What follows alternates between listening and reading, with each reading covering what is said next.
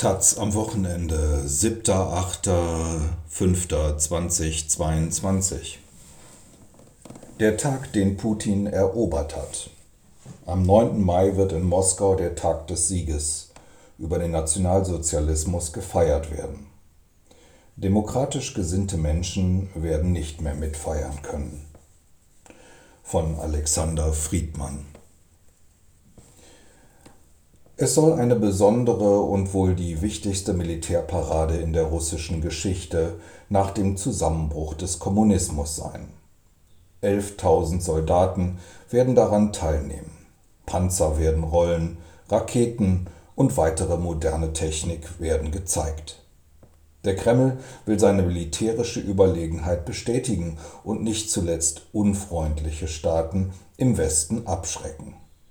Als Höhepunkt der Militärparade ist der spektakuläre Auftritt von acht Kampfflugzeugen MiG-29 SMT angedacht, die im Himmel über dem Moskauer Roten Platz eine Formation in Form des Buchstabens Z, des Symbol des in Russlands als Spezialoperation titulierten Angriffskrieges gegen die Ukraine bilden und dadurch die in der Ukraine eingesetzten Soldaten unterstützen sollen Offiziell wird am 9. Mai der 77. Jahrestag des Sieges über Nazi-Deutschland im Zweiten Weltkrieg gefeiert. Wladimir Putin wollte an diesem Tag aber einen anderen Sieg feiern.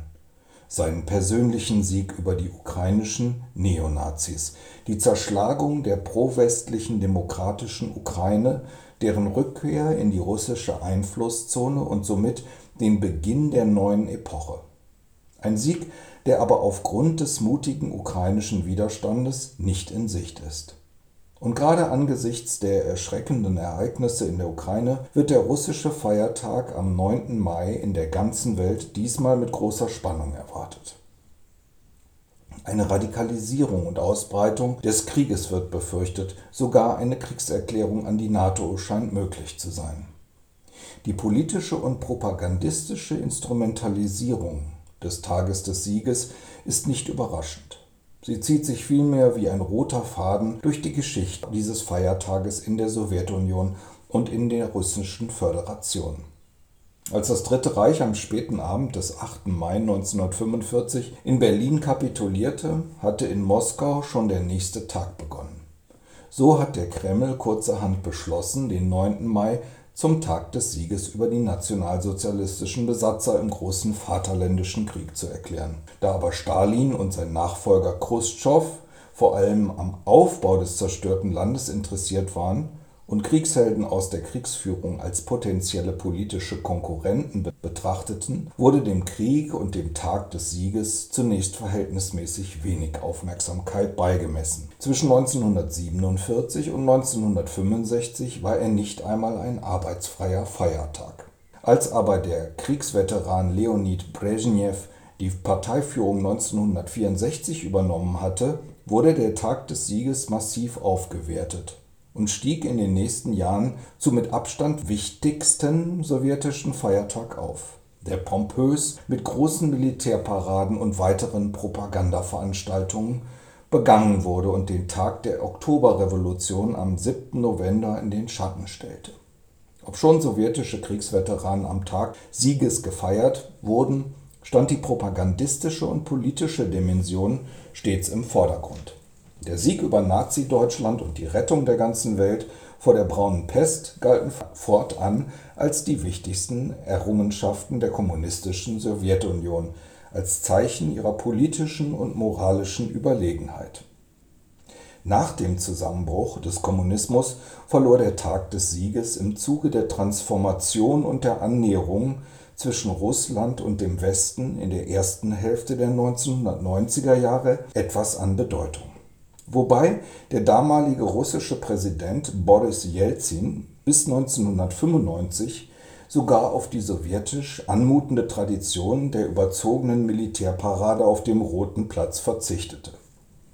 In der zweiten Hälfte des Jahrzehnts kam es allerdings erneut zur Aufwertung des Tages des Sieges.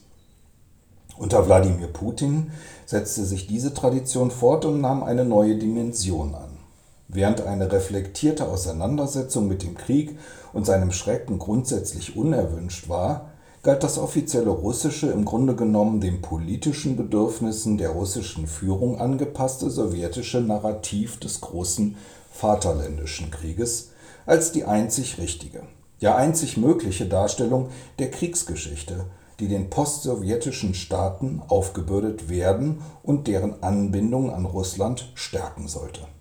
Putin nutzte den Zweiten Weltkrieg und vor allem den Tag des Sieges, um seine neoimperialistischen Großmachtvorstellungen zu verbreiten und die russische Gesellschaft auf Basis von Militarismus, Chauvinismus, Revanchismus und Hass gegen das Fremde, vor allem gegen den Westen, zu konsolidieren.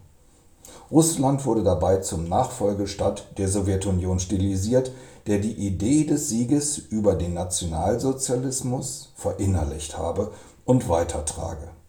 Die Ukraine nach der Maidan-Revolution galt als der vom Westen unterstützte faschistische Staat, in dem Neonazis ungehindert schalten und walten würden.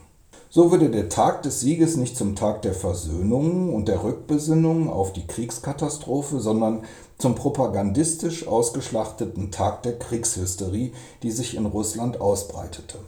Zum Tag, an dem manche patriotischen Hitzköpfe von einem neuen Siegeszug nach Berlin träumten und die vermeintlich ausgebliebene vollständige Denazifizierung Deutschlands und Europas forderten das aus dem Zweiten Weltkrieg bekannte, inzwischen in etlichen europäischen Staaten verbotene sowjetische militärische Abzeichen St. Georgsband wurde zu einem der Symbole der russischen Krim-Annexion und des Krieges im Donbass 2014.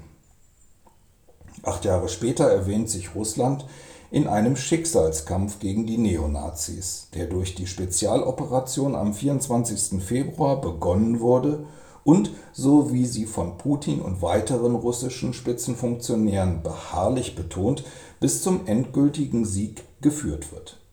Und der Tag des Sieges, der längst ein Teil der russischen aggressiven Politik ist, wird als versehentliches Element dieses neuen verheerenden Krieges in Erinnerung bleiben. Das Schicksal des Feiertags scheint somit besiegelt. Von Putin vereinnahmt wird der Tag des Sieges endgültig zu einem Tag des Krieges mutieren, der von den demokratisch gesinnten Menschen kaum mehr gefeiert werden kann.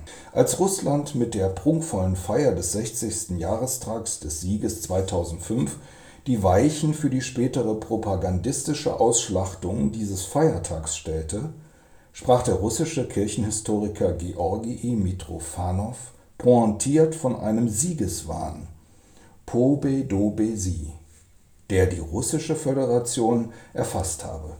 Spätestens 17 Jahre später wurde aus diesem Siegeswahn ein Kriegswahn, welcher die Ukraine zerstört und die Welt in den Dritten Weltkrieg zu ziehen droht